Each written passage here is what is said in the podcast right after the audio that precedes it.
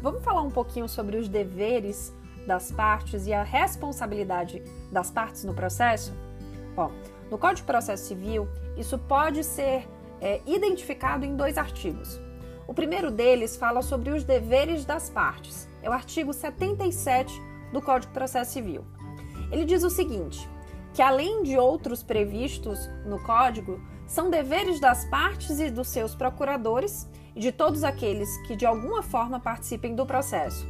Expor os fatos em juízo conforme a verdade, não formular pretensão ou de apresentar defesa quanto, quando cientes de que são destituídas de fundamento, não produzir provas e não praticar atos inúteis ou desnecessários à declaração ou defesa do direito, cumprir com exatidão as decisões jurisdicionais, sejam elas provisórias ou finais, bem como não criar embaraço à efetivação dessas decisões, declinar no primeiro momento que lhe couber falar nos autos o endereço residencial ou profissional onde receberão intimações de forma atualizada, como também não praticar inovação ilegal no estado de fato de bem ou direito litigioso.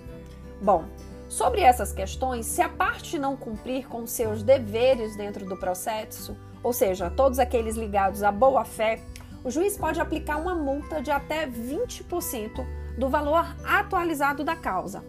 Se a causa for de um valor irrisório, o juiz pode aplicar uma multa de até 10 salários mínimos. É o que está previsto no parágrafo 5 desse mesmo artigo. Bom, eu disse a vocês que a gente tem dois artigos falando sobre essa responsabilização das partes. O segundo artigo, ele fala da responsabilidade das partes por dano processual. Ele está descrito no artigo 80 do Código de Processo Civil. É, o artigo 79, um pouquinho antes, ele fala que responde por perdas e danos aquele que litigar de má-fé, como autor, réu ou interveniente. Já o artigo 80, ele vai explicar o que é a litigância de má-fé. E ele considera a litigância de má-fé é aquele que deduzir pretensão ou defesa contra texto expresso de lei ou fato incontroverso, alterar a verdade dos fatos, usar do processo para conseguir objetivo legal, ilegal, opuser resistência injustificada ao andamento do processo, proceder de modo temerário em qualquer incidente ou ato do processo, provocar incidente manifestamente infundado ou ainda interpuser recurso com intuito manifestamente protelatório, ou seja, aquele recurso que a gente sabe que não vai dar em nada e eu só quero delongar o curso do processo. Bom, sobre a litigância de má-fé, o Código de Processo Civil prevê uma multa de 1% a 10% do valor atualizado da causa.